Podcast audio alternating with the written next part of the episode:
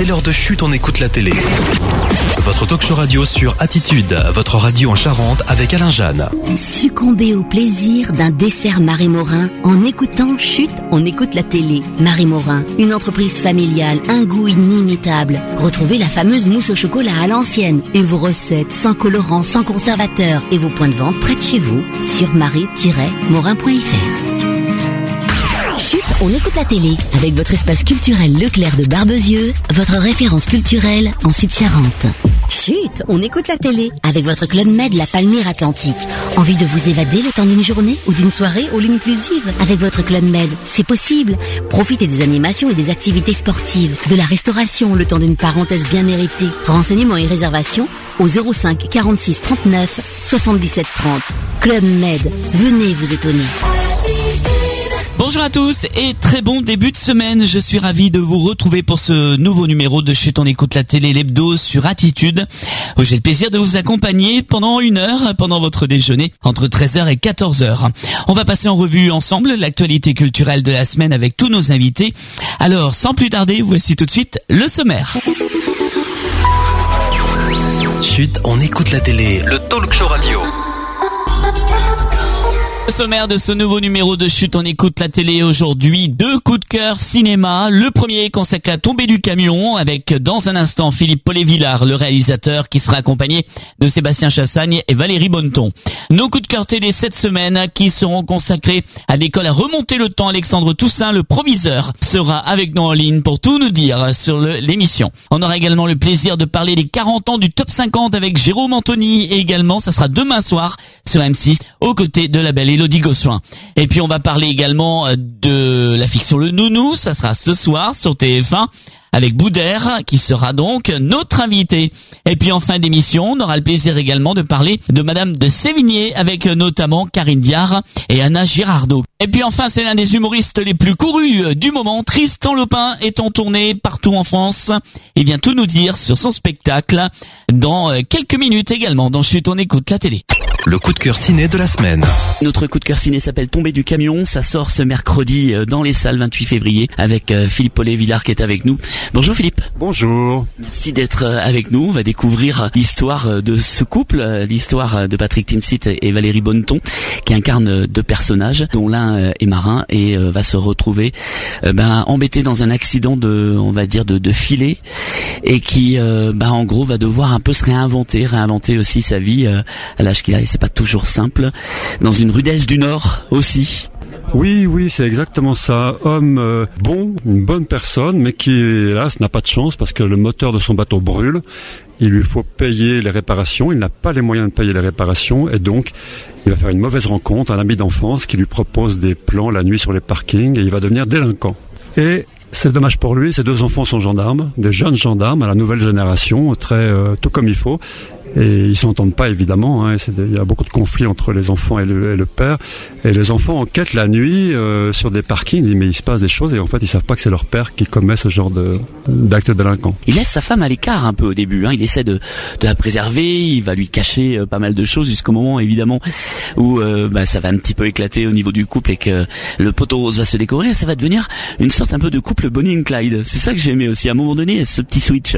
Oui, c'est ça. Oui, oui, oui, oui, complètement. Oui, oui, oui. Euh, rôle que Valérie Bonneton incarne très, très bien d'ailleurs. Hein. C'est-à-dire que c'est c'est une bonne épouse, comme on dit. C'est-à-dire qu'elle est elle est avec son mari avant tout. Elle le croit.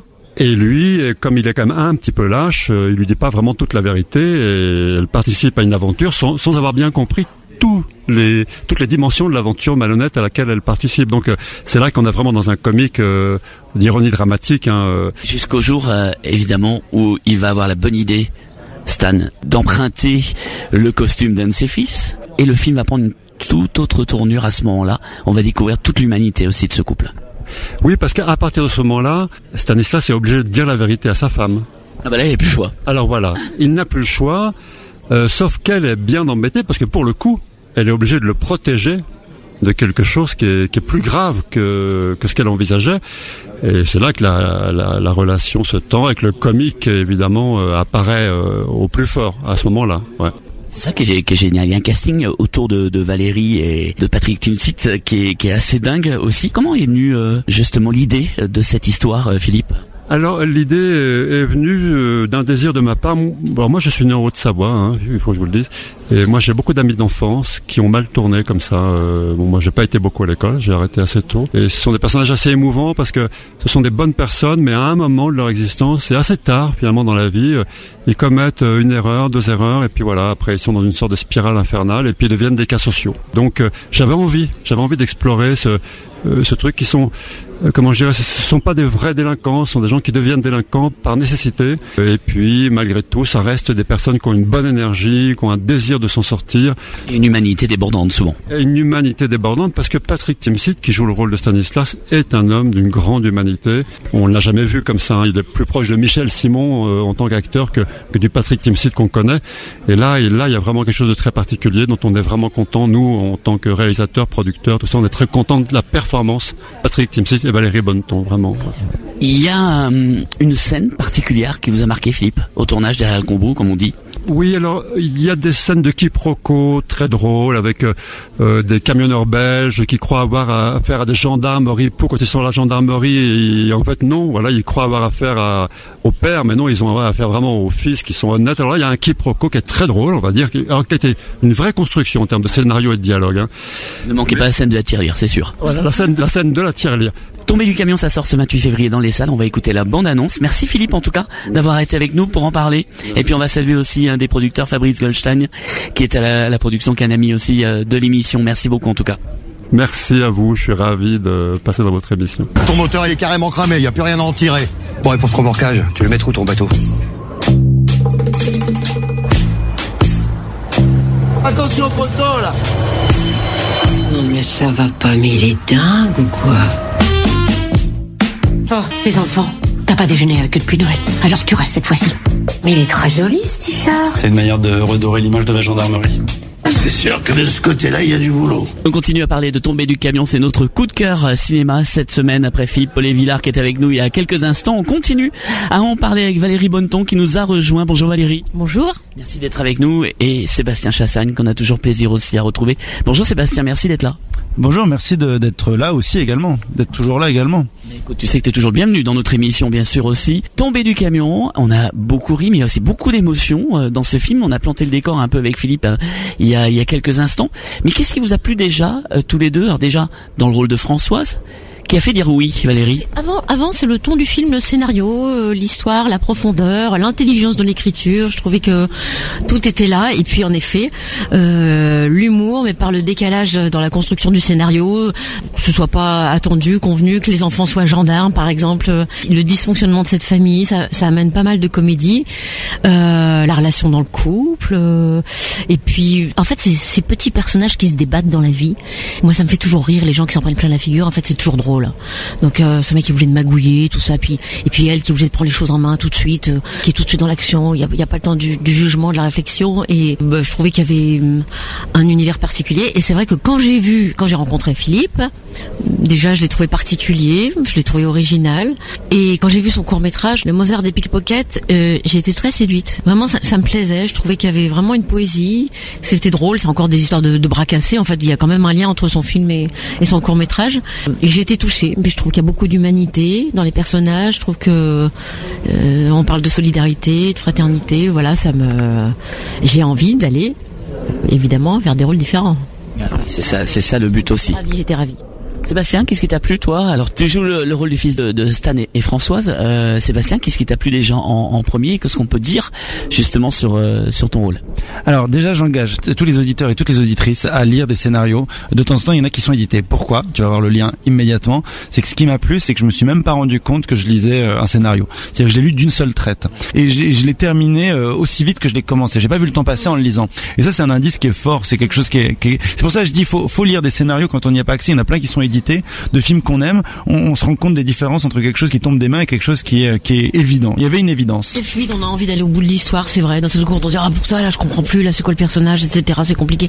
Et là c'est vrai que tout est tout est fluide. On est on est mais il a mis du, du temps pour l'écrire, hein, voilà. Donc euh... surtout quand on est embarqué dans cette histoire et puis qu'on découvre évidemment cette surprise dans le carton et puis qu'on va voir comment on se démêler un peu justement ce, ce couple. Quand Stan essaye de se débattre de, de ses problèmes, de ce bateau qui ramène chez lui, euh, de toutes ces histoires financières et qui va tomber dans cette euh, petite combine de, de bras cassés, comme on le disait Valérie, on peut s'attendre à ce que Françoise, quand elle découvre le poteau rose, lui passe peut-être un savon.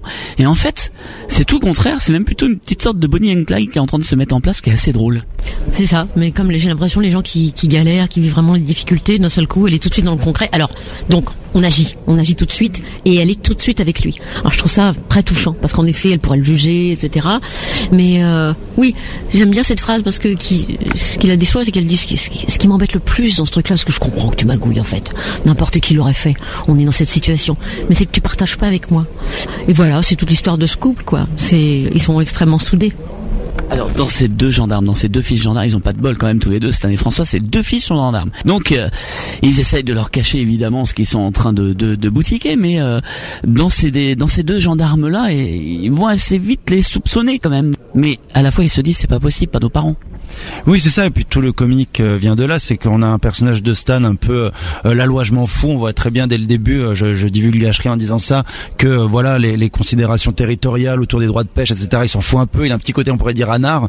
Et à côté de ça, il a deux fistons dans la gendarmerie, donc Jules Garot qui joue Luc et, et moi-même qui joue Fabien. C'est l'opposition des deux qui est amusante, quoi, parce que lui, c'est Philippe qui disait ça. Il se rend compte que plus avance le film, plus en fait, il est beaucoup plus proche peut-être de, de ses fils que de l'idée qui se faisait du rapport à à l'ordre et la morale. C'est vrai que c'est terriblement humain en fait, parce que on élève des enfants dans un sens et puis ils deviennent gendarmes. c'est drôle. Et c'est la vie, c'est complètement la vie. C'est-à-dire que voilà, on fait avec, et on les aime par-dessus tout, nos enfants. Mais alors, on s'attendait pas du tout à ce qu'ils qu soient gendarmes, quoi.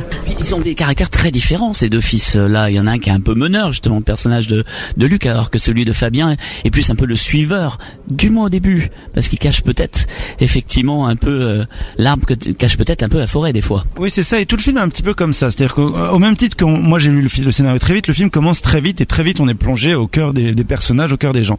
Et tout le monde a quelque chose à dévoiler, tout le monde arrive à un endroit qui était déjà présent, comme tu dis, l'arbre qui cache la forêt, il s'avère qu'il y a déjà des arbres et qu'il y a déjà une forêt. Le fait est que tout le monde révèle quelque chose qui était euh, en substance, qui était en germe au début du film, qui apparaît, qui émet, que ce soit pour, euh, Luc, Fabien, Stan, Françoise, tout le monde révèle quelque chose à un moment donné. Et c'est ça que j'aime dans ce film, c'est que ça commence de manière quasiment évidente, on se dit tiens, qu'est-ce qui pourrait bien rester à raconter Et ben ce qui reste à raconter, c'est toutes des personnalités qui sont pas faites que d'une pièce, quoi. Tout le monde a tellement de choses à dévoiler dans ce film. C'est vrai. Moi, ce que j'aime, c'est toutes les contrariétés tout le temps dans les histoires, dans les scénarios, les contrariétés des personnages. C'est-à-dire qu'un personnage qui écrit comme ça, en général, j'ai envie de jouer le contraire. J'ai envie d'aller à l'opposé pour voir ce qui se passe. Je sais pas, de, chercher dans le sens contraire de ce qui écrit. C'est toujours, euh, toujours intéressant. Et, ce que j'aime aussi dans le cinéma de Philippe, c'est que c'est jamais convenu, quoi. C'est pas attendu. On va passer un très bon moment. En tout cas, tomber du camion, c'est notre coup de cœur ciné. C'est mercredi dans les salles. Et on va passer par vos projets pour terminer. Alors Sébastien, c'est un peu ton année. Hein. Je sais pas combien il y a de films. Et je me souviens à l'Alpe d'Huez, mais il y a eu au moins trois films avec toi, quoi. Bon, trois? Alors il y a, c'était dingue.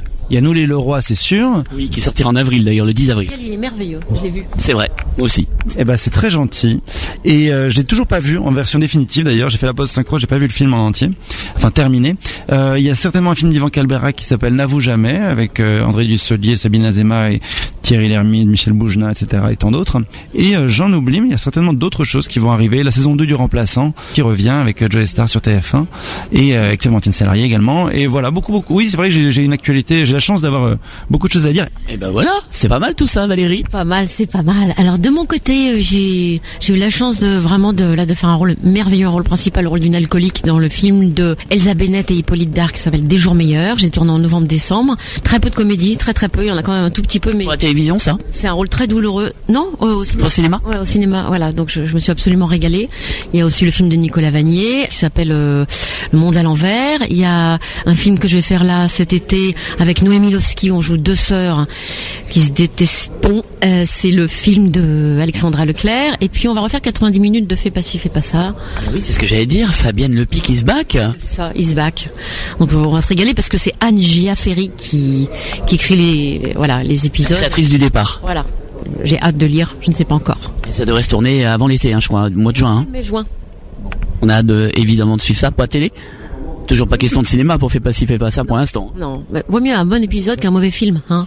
On est d'accord, on est d'accord. En tout cas, si vous voulez voir non seulement un bon épisode de Fais pas ci, fais pas ça, ça sera bientôt sur France 2 peut-être en fin d'année ou début d'année prochaine. Et si vous voulez voir un bon film, c'est mercredi, Tomber du camion au cinéma. Merci Valérie, merci beaucoup allez, euh, également Sébastien d'avoir été avec nous. À bientôt.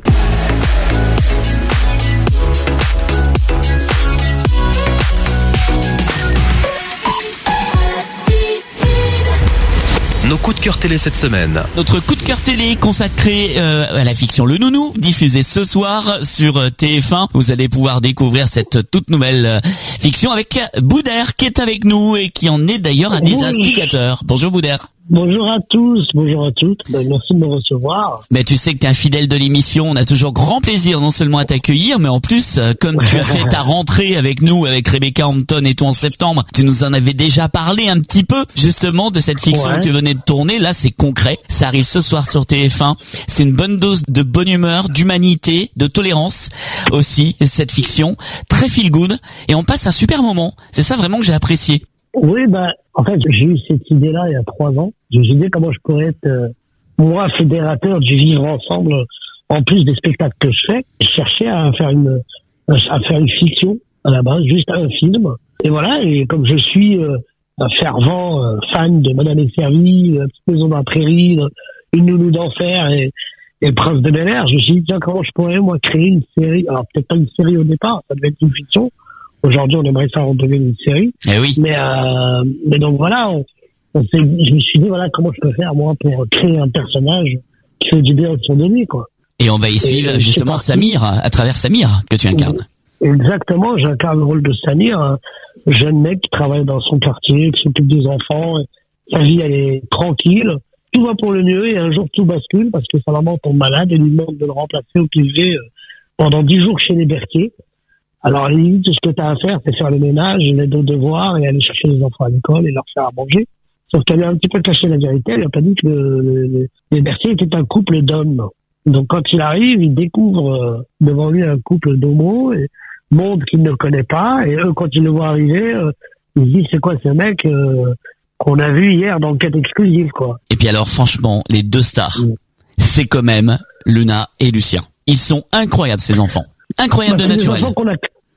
C'est la vraie, exactement, c'est les enfants que j'ai castés, qu'on a, qu'on a vu au casting, qu'on a, que le réalisateur euh, Thomas Sorio a, a, a sélectionné parmi tant d'autres enfants, et, et le- ça a matché tout de suite, et c'est vrai que des petits garnements qui sont assez rigolos, quoi. Ce qui est, ce qui est bien chez ces enfants-là, c'est qu'ils ont tout de suite compris l'histoire dans laquelle ils étaient, et de quoi parlait le film, et quel était leur rôle exactement.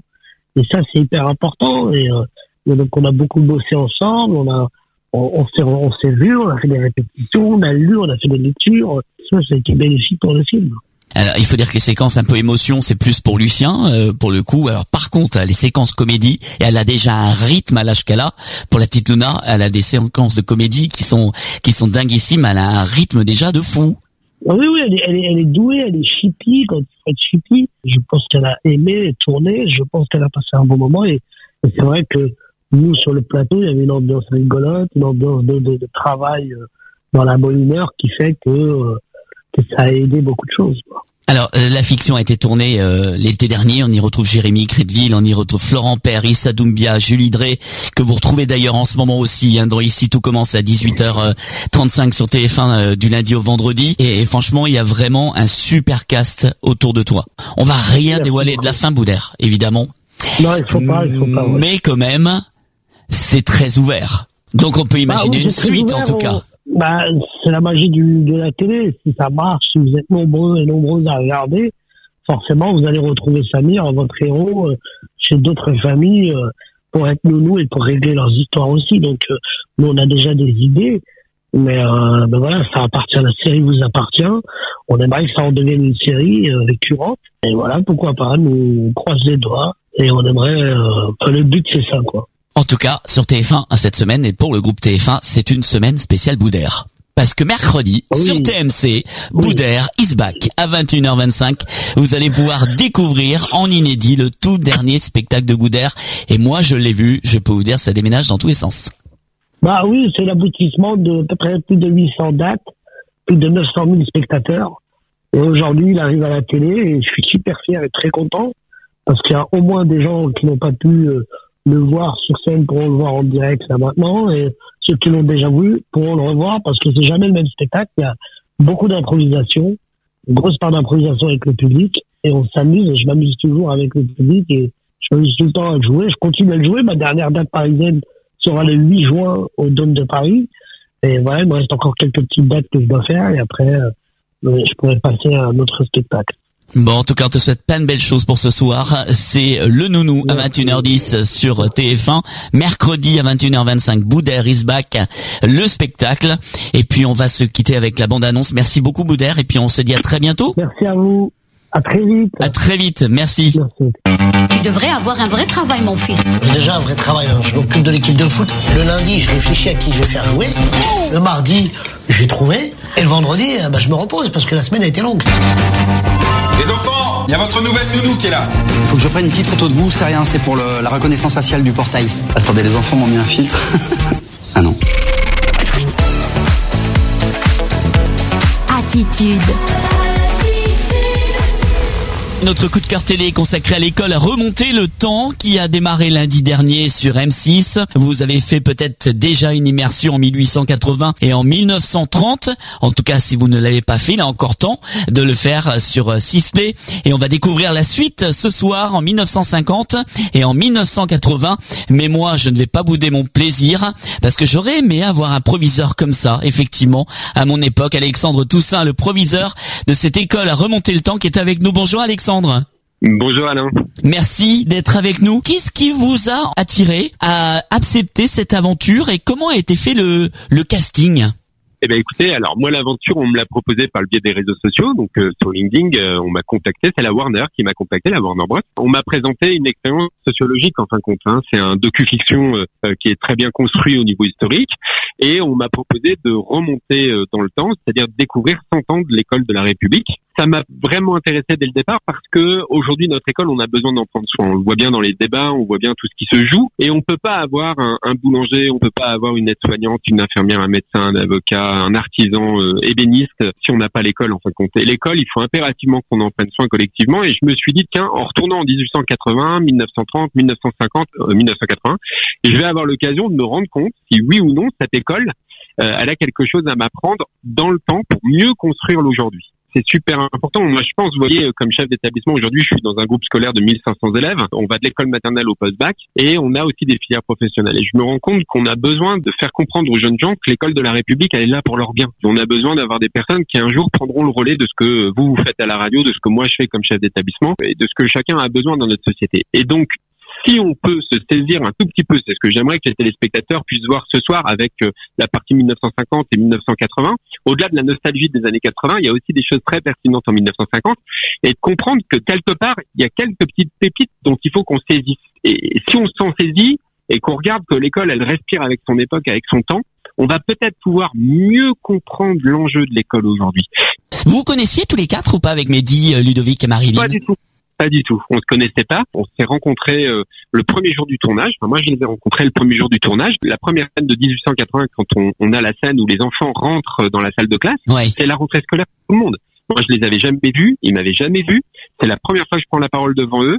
Pour les enseignants, on s'est vu quelques minutes avant, au moment du change, enfin quand on, s'est habillé euh, et quand on a été maquillé, mais sinon on se connaissait pas. Voilà. C'est un peu un, jeu d'acteur parce qu'on peut renfermer des émotions au plus profond euh, de nous-mêmes face à des enfants des fois qui peuvent connaître des difficultés, mais il faut garder aussi euh, bah, des fois la tête froide. Et quand vous tombez le masque et vous allez le voir évidemment encore plus en 1980 qu'en 1950, c'est jouissif à voir quand même, hein, quatre heures. Alors 80 c'est jouissif, euh, mais 1950 c'est pas mal aussi parce que euh, il y a, y a, on va pas te dire aux téléspectateurs et je vous invite à voir, mais voilà quand on a un élève qu'on oriente vers les PTT et qui sait absolument pas ce que c'est les PTT et que, C'est excellent. et que je me rends compte et que je me rends compte qu'il comprend vraiment pas ce qui se passe et surtout qu'il en a pas du tout envie et qu'il considère en plus que d'être postier c'est pas valorisant. Alors qu'en 1950 c'était quand même un poste euh, euh, enfin voilà c'était valorisant. C'était le Graal, hein, c'était la sûreté de l'emploi, c'est oui bien sûr. exactement C'est vraiment les stars du programme aussi. Euh, je voudrais euh, tous les citer parce qu'ils sont incroyables. Je pense que c'est un exemple pour euh, pour la jeunesse euh, aujourd'hui, je trouve. Euh, je vais citer Agatha, Antoine, Ariles, Camille, Elisa, encore Guillaume, euh, Kéra, Léna, Léon, Luce, Selma, Ryan, Rida, Maxence et Mathis. Ces 15 euh, jeunes qui viennent s'immerger à vos côtés et qui, je trouve, comme vous d'ailleurs, jouent le jeu totalement, en tout cas de cette immersion et de ces quatre époques. Et ça, c'est franchement mais très très beau à voir. Oui, et puis ce que j'aimerais que les téléspectateurs, et ça, si les, les, les, les 15 jeunes montants euh, ils doivent être très fiers, enfin, ils peuvent être très fiers, parce que, vous voyez, euh, dans, plusieurs étapes, dans plusieurs périodes, on se rend compte que notre jeunesse, elle est intelligente. On se rend compte que notre euh, jeunesse, elle a un avis critique. Quand on voit la période de 1930 où on parle des races, on voit bien que ça les, ça les, ça les bouleverse, ça les chagrine, ça les interroge sur leur propre, leur propre identité, ce qu'ils ressentent par rapport au racisme dans la société d'aujourd'hui. Ouais. Mais quand on les voit aussi sur l'écologie, sur la, la sociabilisation euh, euh, et la manière dont on perçoit euh, la jante féminine, la jante masculine et comment on genre très fortement à cette époque-là, on a une jeunesse qui est incroyable. Celui qui m'a marqué aussi dans l'épisode de la semaine dernière, là sur 1930, avec l'entre-deux-guerres, évidemment, c'est c'est Léon, qui est lui d'origine russe et qui qui nous a beaucoup touché, je trouve, nous en tant que, que spectateurs. Peut-être que lui, plus que les 14 autres, était vraiment dans la compréhension de ce qui se passait, peut-être dans l'enjeu de ce qui était en train de se passer en 1930 entre les deux guerres. Exactement. Et puis, alors d'abord l'exercice, comme l'a dit Ludovic, c'est un exercice qui vaut tous les cours d'histoire. Enfin, honnêtement, on se retrouvait euh, à descendre dans une cave avec une petite échelle métallique, se retrouver un peu dans la pénombre, mettre un Ouais. casque, un masque gaz, euh, qui honnêtement, euh, c'est vraiment pas agréable, ça sent pas bon, c'est pas confortable. Se l'échanger, le passer aux copains, enfin se rendre compte de ce que ça veut dire, quoi. Qu'on peut être gazé, voilà. Et puis là, on a notre Léon qui se positionne et qui lui dit que ça le touche encore plus parce que il est issu euh, euh, d'une famille qui, euh, bien que russe, hein, euh, a fui la Crimée pour se réfugier en France. Combien de temps de tournage pour chaque époque? Alors, euh, chaque époque, c'était à peu près euh, une journée, une, une journée et demie, voire deux jours maximum de Ouais. tournage. Ouais. Voilà. Bon. Et euh, changement de décor, changement de costume, euh, voilà, changement de coupe de cheveux. hein. Vous avez noté que ma coupe de cheveux en 1880 est particulièrement On a glamour. vu ça. Et- Oui, puis il y a- il y, a une jolie boom de fin, vous verrez. En tout cas, on vous laisse évidemment la surprise, euh, mais il y a plein de couleurs évidemment avec ces années 80 qui termineront. Évidemment, ces 100 ans avec euh, Apothéose. Bon, le plus dur, Alexandre, ça va être de faire sa rentrée là, en vrai, parce que là, vous n'allez pas finir de vous faire charrier là. Ben, vous seriez surpris, mais en fin de compte, euh, moi, je suis sur une zone, euh, une zone scolaire où on n'est pas encore en vacances, et donc euh, j'ai vu mes élèves qui sont très très fiers, en fin de compte, qui, qui sont venus me voir en me disant, Monsieur, c'est super, bravo, c'était très intéressant. C'est surtout ça qui m'a le plus touché, le fait qu'on qu'on vienne me voir en disant, Monsieur, on a appris des choses. Bon, et puis la grande fierté, hein, je pense, hein, et ça c'était vraiment une des surprises, euh, peut-être mardi matin à 9h, c'était de découvrir l'audience, parce que euh, là aujourd'hui, là au moment où on vous parle, vous êtes à quasiment 3 millions avec les replays de téléspectateurs, ça a été un véritable carton, alors je vous encourage en tout cas à découvrir la suite. L'école a remonté le temps ce soir, immersion 1950 en 1980, et si vous n'avez pas vu lundi dernier, rendez-vous sur Sisplay pour découvrir l'année 1880, la décennie 1880 et la décennie 1930. Merci beaucoup Alexandre en tout cas d'avoir passé ces quelques minutes avec nous et puis on vous dit à très bientôt j'espère. À très bientôt. Merci beaucoup. Tenue unique, rapport à l'autorité, éducation civique, valeur des diplômes. L'école, c'est là où on apprend des valeurs. C'est même indispensable. Alors, l'école, est-ce que c'était vraiment mieux avant? Bienvenue à l'école de la République. Pour le savoir, M6 a renvoyé dans le passé élèves et professeurs pour une expérience inédite. Vous avez la chance d'apprendre votre futur métier de femme au foyer. D'accord. On est en train de se transformer là. Garde à vous De 1880 à 1980, revivez 100 ans d'éducation et d'évolution de la société à travers quatre époques charnières. Tenez-vous convenablement.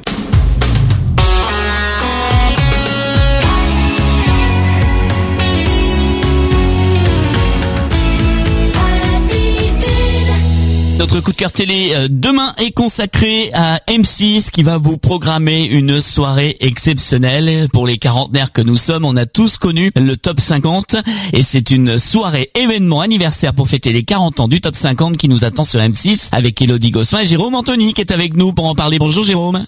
Eh ben voilà, il y a rien d'autre à ajouter. Eh, franchement, c'est une soirée qui va nous rendre fous et puis qui va nous permettre aussi bah, de se remémorer nos belles années. Finalement, mon Jérôme. Exactement. Ouais, ouais. Bah alors toi, tu parlais des quarantenaires. Moi, je suis pas encore concerné, mais ça arrivera d'ici une vingtaine d'années. Bah oui, moi aussi. Euh, évidemment. Euh, et oui, c'est c'est des années qu'on a adorées. Puis c'est pas du top 50. Moi, je- j'ai le souvenir comme toi, comme plein d'autres, de ces samedis soirs devant la, la télé en fin d'après-midi où on avait les résultats des ventes de 45 tours. Alors évidemment, moi, je faisais de la radio, donc j'étais curieux de, de toutes ces informations, de savoir qui montait, qui descendait, qui Eh chutait, qui atteignait la première place.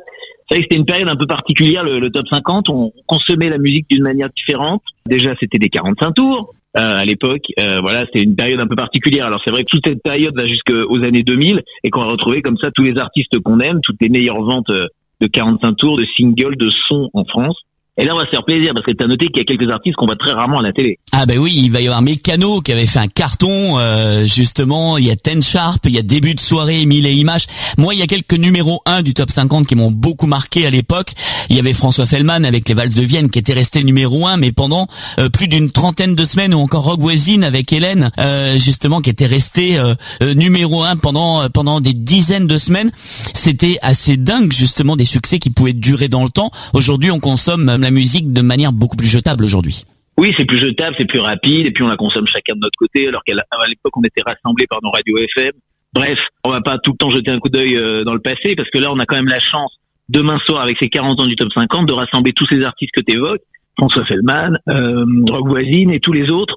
Ils se sont tous retrouvés dans les coulisses du Zénith à Épernay, et là, j'avoue qu'on a vécu quand même euh, une journée et demie de tournage assez exceptionnelle. Tous ces artistes se sont retrouvés, se sont croisés en coulisses, c'était content. On a nos copains euh, David et Jonathan qui sont là aussi, qu'on voit assez peu à la télé. Voilà, il y a, y, a, y a Jeanne Mas qu'on n'avait pas vu depuis pas mal de temps aussi. Voilà, c'est quand même une très très belle programmation, une très très belle soirée. C'est vraiment une soirée exceptionnelle, c'est vraiment une soirée anniversaire qu'il faut vraiment pas louper demain soir. Et c'était vraiment un rendez-vous que moi particulièrement j'avais pas envie de louper. C'est tous nos copains dans nos cœurs et puis moi c'est aussi mes copains euh, perso parce que je tourne avec eux toute l'année euh, sur les tournées totalement 80 donc je les, je les côtoie régulièrement. J'avais vraiment envie de de partager cette soirée avec les téléspectateurs et c'est demain soir. Voilà, c'est la soirée anniversaire. Et oui, à ne pas manquer. Puis il y aura aussi quand même malgré tout quelques artistes de nos jours pour venir évoquer leurs souvenirs et leurs plus beaux souvenirs et anecdotes du top 50. Je pense à, à Claudio Capéo, à Zao de Sagazan qui fait un carton en ce moment, ou encore à Hélène Segara, Marina Kay, Chimène Badi qui justement vont venir dans la top box évoquer leurs plus beaux souvenirs du top 50. Alors la top box c'est un petit coin à part du plateau où là on peut un petit peu euh, révéler quelques moments, quelques souvenirs. Euh, voilà, c'est on est un petit peu dans une ambiance un peu confidentielle avec plein d'accessoires de l'époque. Hein, ça va du Rubik's cube au SAQS, en passant par les 45 tours. Euh, voilà, tous ces objets qui sont quand même un peu évocateurs. C'est des moments un peu particuliers, des moments où on révèle des choses. Bon, tu, tu es prêt pour le, le petit jeu de mots qui arrive ou pas? Bah, vas-y, je m'attends Pierre. Vas-y. Il semblerait que pour Jérôme Anthony, 2024, euh, pour toi, il y ait un avenir radieux.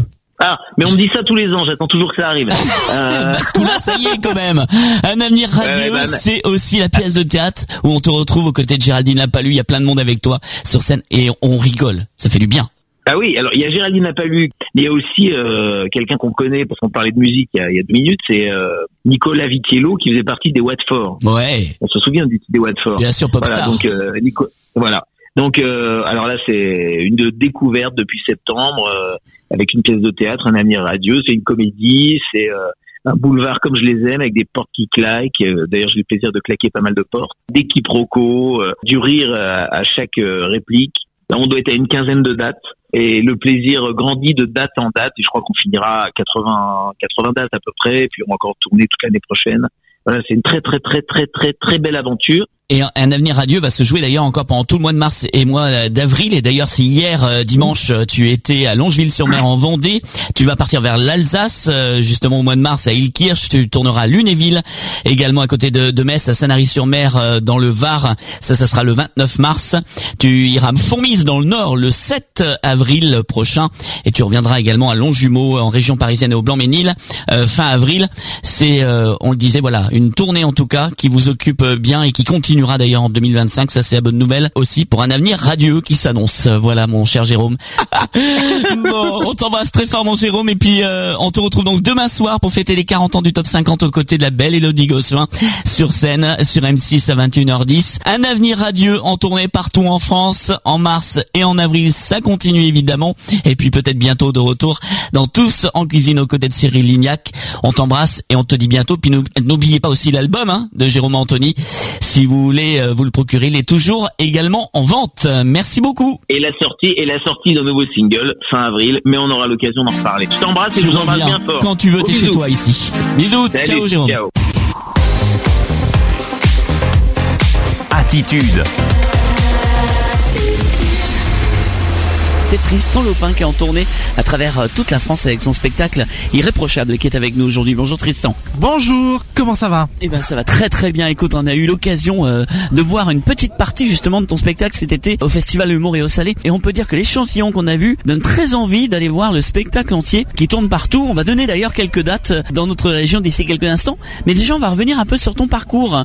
D'où c'est que t'es venu l'idée de faire de la scène et, et de vouloir faire rire les gens? Moi je voulais faire du cinéma et euh, j'écrivais une rubrique pour un, blog de potes et euh, c'est Bérangère Krief quand euh, j'étais costumé sur un court métrage dans lequel elle jouait qui m'a dit mais tu devrais trop monter sur scène. C'est comme ça que ça a germé et en fait c'est arrivé un peu euh, comme ça par hasard. J'ai commencé à jouer des sketchs et mon prof de théâtre à l'époque m'a dit mais si tu veux vraiment monter sur scène et créer un spectacle moi ça m'intéresse et c'est comme ça que c'est arrivé mais à la base c'était pas du tout prévu que j'en fasse une carrière quoi.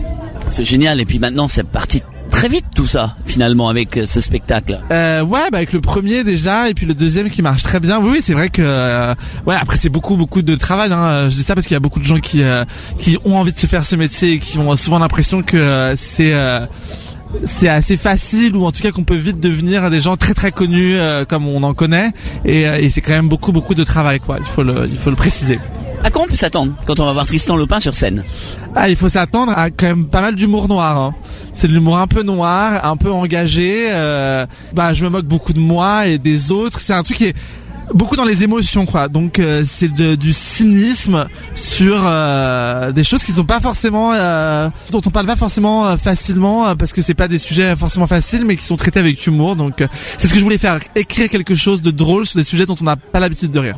Le titre Irréprochable Pourquoi? Euh, parce que euh, j'ai longtemps joué quand j'étais adolescent à être irréprochable et que je me suis aperçu à ma trentaine que j'étais beaucoup plus heureux à ne plus l'être, à ne pas jouer à l'être en tout cas. Aujourd'hui, quelles sont tes envies Aujourd'hui, je développe euh, là la partie cinéma, etc. Enfin, j'ai des projets et tout, donc euh, j'espère que ça va aller dans ce sens-là. Ouais, je me suis, je me dis toujours que euh, c'est, euh, je suis revenu finalement à ce que je, je vais finir par revenir à ce que je voulais faire à la base. Écoute, bah ça fait deux ans et demi déjà qu'on a beaucoup de dates et tout, et euh, on en remet parce que ça marche très bien. Mais là, c'est les dernières officiellement. Moi, j'arrête le spectacle au printemps prochain, donc là, c'est vraiment les dernières dates. Et oui, c'est très cool, ça marche très bien. Je suis très content parce que c'est un spectacle que j'ai mis longtemps à écrire et où euh, je me suis dit putain, c'est un peu qui tout double et en fait, euh, ça marche, donc euh, tant mieux. Tu penses déjà à la suite? Des, Tu penses déjà à un prochain spectacle? Ou tu vas plutôt te tourner justement vers la comédie ou vers du cinéma ou de la télévision? Euh, là, j'ai de l'écriture pour d'autres projets que le spectacle et je pense que moi, ça fait 8 ans que je suis vraiment sur scène H24. Donc je pense que je vais faire une petite pause de la scène euh, et attendre d'avoir des choses à raconter parce que j'ai pas envie d'être sur scène juste pour être sur scène. Il faut avoir des choses du fond à raconter. Donc euh, Ça peut être épuisant et à la fois, c'est ce qui a peut-être de plus jouissif justement de voir les réactions du public en direct devant soi comme ça. ah bah oui, façon, c'est ça qui nous, c'est euh, avant de monter sur scène, on a envie de crever et quand on est sur scène et qu'on voit que ça répond, euh, on est hyper heureux et c'est ça qu'on cherche. hein. C'est l'ascenseur émotionnel. Hein. C'est se torturer un peu, mais je suis comme ça, donc euh, je l'accepte. Irréprochable. Il est Tristan Lopin en tournée partout en France et dans notre région euh, pendant euh, tout ce printemps et cet hiver euh, 2024. Merci Tristan d'avoir été avec nous.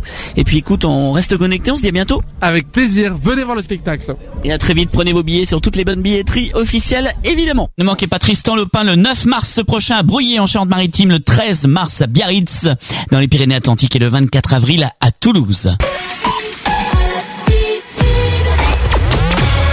On écoute la télé, le talk show radio.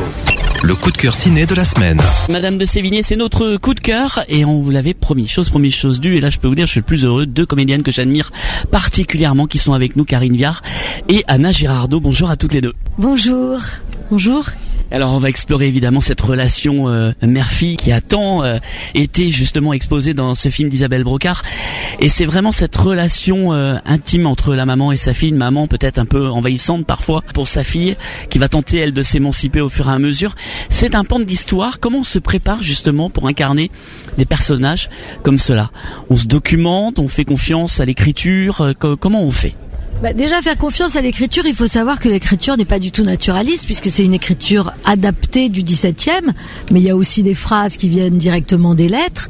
Euh, je lis les lettres que, que je suis en train d'écrire, donc c'est pas euh, le langage d'aujourd'hui. Donc déjà, il faut se préparer à comprendre la pensée. Par exemple, elle va dire je suis affligée, là où nous on dirait je suis déçue, je suis triste, je suis en colère, je suis inquiète. Elle, elle va dire je suis affligée, donc il faut il faut comprendre en fait la pensée du personnage quand elle parle avec ce langage euh, châtié du XVIIe siècle. C'est ça le principal travail, je dirais. Et après, évidemment, parce que c'était aussi le souhait de la réalisatrice, c'est de faire en sorte que ce dont on parle soit très actuel et qu'aujourd'hui on puisse voir un film d'époque avec une certaine perspective en se disant ah mais pour les femmes de cette époque-là, cette notion, cette problématique, ce combat est toujours d'actualité ou non. Et là, euh, voilà, c'est le rapport euh, mère-fille qui est très contrarié, et, euh, c'est aussi le, le, le joug des femmes face au patriarcat, où elles sont peu autonomes, peu libres, et où euh, Madame de Sévigné s'est affranchie beaucoup de ce que les hommes lui imposaient, et elle espère que sa fille va faire pareil, mais elle justement, elle veut faire autrement. Oui, elle veut faire autrement, elle veut essayer de s'émanciper justement. Et on, apprend évidemment que Françoise de Sévigné va devenir euh, Madame de Grignon. Et euh, comment justement, bah, toi tu t'es préparée aussi Anna à ce rôle? Est-ce que tu t'es documenté toi ou euh, justement comment t'as fait euh, pour, pour te mettre dans cette peau en tout cas? Alors c'est vrai qu'au départ je me suis renseignée sur euh, la manière dont les femmes vivaient à l'époque et ce qu'elles ce qu'elles lisaient. C'est vrai que Madame de Sévigné elle-même était entourée de d'autrices euh, vraiment d'envergure avec des propos extrêmement féministes. Et puis Madame Sévigné a toujours été un personnage féministe moi que j'admirais, dont les thèmes en tout cas étaient des, des choses auxquelles je croyais. Euh, mon personnage est- va à l'encontre de ces croyances ou en tout cas de ce, ce mode de vie. Et donc ce que ce qui m'intéressait, c'est de, de, de se dire qu'est-ce que mon personnage va défendre comme haute possibilité de féminité et de et de vie de femme. Et finalement, euh, qu'est-ce qu'elle représente? Voilà, euh, ce que disait Karine était intéressant sur le sur euh, l'idée de quand on est spectateur, qu'est-ce qu'on va aller qu'est-ce qu'on va aller retrouver de sa propre vie et de ses propres croyances dans des personnages qui ont existé il y a très longtemps et dont normalement le- les, les mœurs ont, ont- ont changé par rapport à aujourd'hui. Et c'était intéressant, en tout cas. De mon point de vue, euh, au-delà voilà du, texte qui est c'est pas contraignant à apprendre, mais voilà c'est pas un texte évident à, retenir et puis on peut pas en, sortir en plus. Puis il y a le costume, il y a, tout cet apparat finalement qu'on se met autour de soi, le corset, euh, euh, une, sorte de manière de se tenir et de se retenir. Et puis tout d'un coup il y a aussi ce qu'on n'a pas décidé, ce qu'on n'a pas préparé, c'est ce qui se passe avec son partenaire de jeu. Là notamment c'était Karine et j'avais pas exploré le rapport mère-fille au cinéma dans des personnages et tout d'un coup tout ce qui en ressort tout ce qu'on ressent euh, ça ça vibre en nous ça nous dépasse et, c'est là où enfin en tout cas j'ai été impactée par euh, les, la modernité des propos et la, la façon dont moi-même j'y retrouvais des rapports mère-fille qui me parlaient énormément. Et c'est vraiment là où tout d'un coup je me suis laissée juste porter par le par le personnage et par ce qu'elle vivait et ce qu'elle ce qu'elle s'échangeait, les paroles qui étaient dites entre elles. Et, ce que dit Karine est très juste, c'est qu'à travers ces, ce, ce vocabulaire extrêmement soutenu, le sous-texte il est il est violent, il est acerbe, il est et en même temps il y a un- il y a c'est une rupture amoureuse entre une mère et sa fille et, et c'est déchirant et c'est c'est quelque chose que j'ai vraiment ressenti euh, au fond de moi qui était très intéressant. Quand on est en costume justement, quand on tourne une fiction en costume, est-ce qu'on rentre plus vite dans le personnage ou pas? Déjà, moi, je je sais pas ce que ça veut dire rentrer dans le personnage, et je je rentre pas dans le personnage. En fait, le On l'incarne. ben on l'incarne, c'est-à-dire que le personnage n'existe pas en soi. Il n'existe pas, il y a autant d'interprétations possibles que de gens pour l'interpréter. Donc il n'existe pas, tu dois pas forcer quelque chose pour exister dans un personnage. Tu lui donnes ta voix, tu lui donnes ton corps, tu lui donnes ton, ton émotion, ton intelligence, ton regard sur, euh, sur lui, et, déjà c'est pas mal. Euh, moi j'ai très mal supporté la contrainte des costumes qui sont lourds, qui sont serrés, qui moi, je, je suis quelqu'un qui, qui a beaucoup de mal avec la contrainte physique. Et donc euh, là, c'était assez pénible pour moi. Mais par contre, euh, j'ai aimé le travail de, de travailler cette langue et de la rendre intelligible euh, pour le spectateur et, et qu'on qu'on oublie en fait que ce langage n'est pas celui qu'on parle aujourd'hui. Je pense que c'est très intelligible tout ce qui se dit, tout ce qui se fait.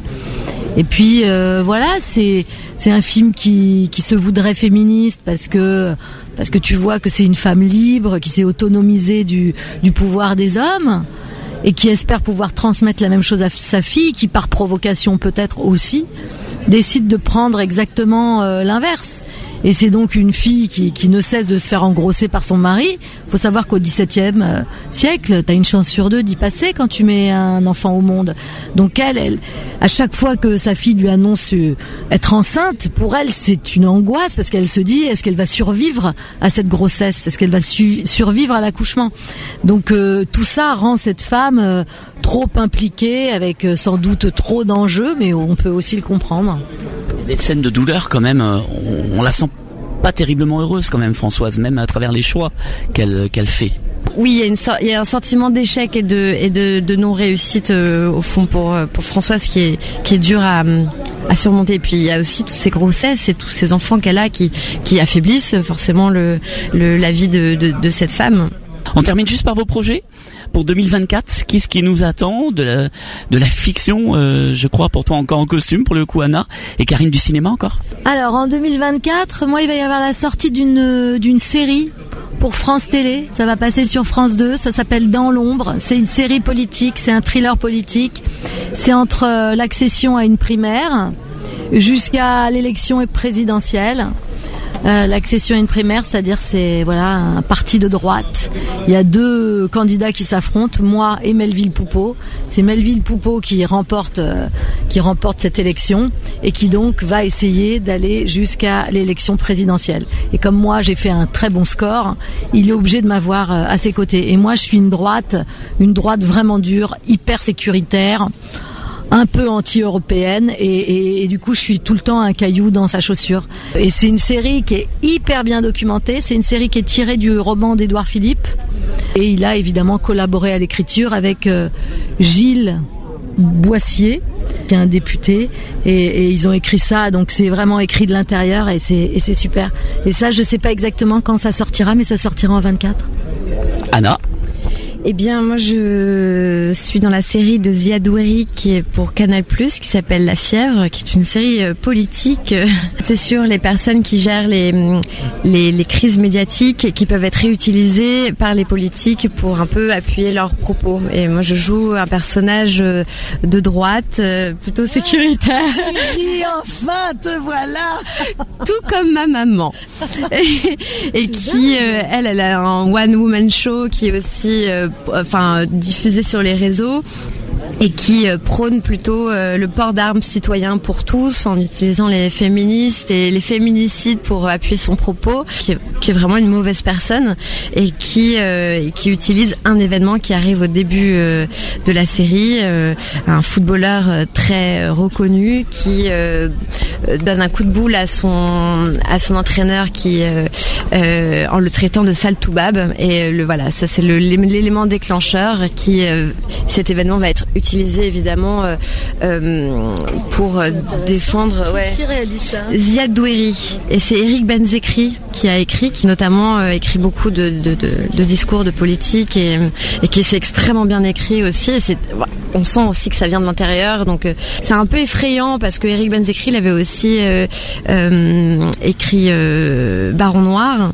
et il avait dit à l'époque j'avais vu l'effondrement du PS et là ce que j'ai vu, enfin ce que j'ai écrit je l'ai vu aussi. C'est pas très c'est pas très joyeux pour le futur. Merci les filles d'avoir été avec nous. Madame de Sévigné, c'est mercredi au cinéma, c'est le film à ne pas rater bien évidemment. Merci Anna, merci Karine d'avoir été euh, nos invités aujourd'hui. À bientôt. Je veux que vous ayez la place que vous méritez. Je vous veux heureuse, indépendante et maîtresse de votre destinée.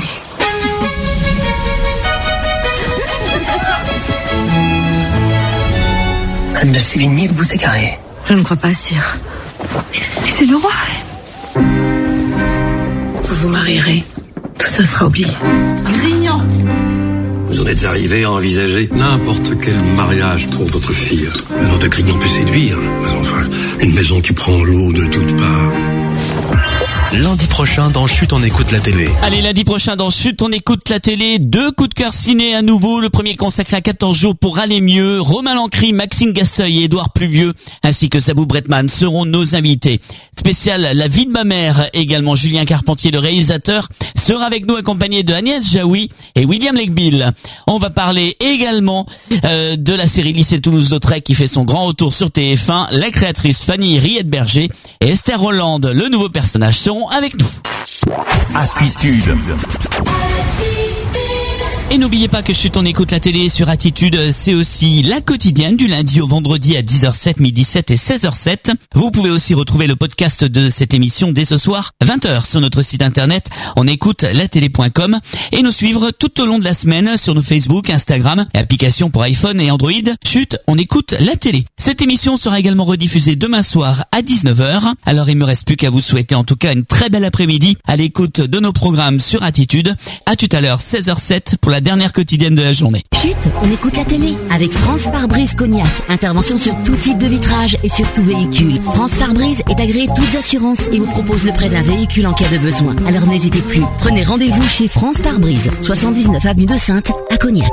Chut, on écoute la télé avec votre biscuiterie Les Caprices de Thérèse. Des biscuits fabriqués à Blanzac en Haute-Vienne avec un savoir-faire artisanal et un goût authentique. Découvrez toutes nos recettes en grande surface et sur la boutique en ligne lescapricesdethérèse.com. Les Caprices de Thérèse, dégustez l'excellence. Chut, on écoute la télé avec Mazagran Immobilier. La Maz Team vous propose toute transaction immobilière pour particuliers et professionnels avec une connaissance parfaite de son secteur. Mazagran Immobilier, c'est deux agences en Charente à votre service à Angoulême et Villebois-Lavalette et sur mazagrand-immobilier.com.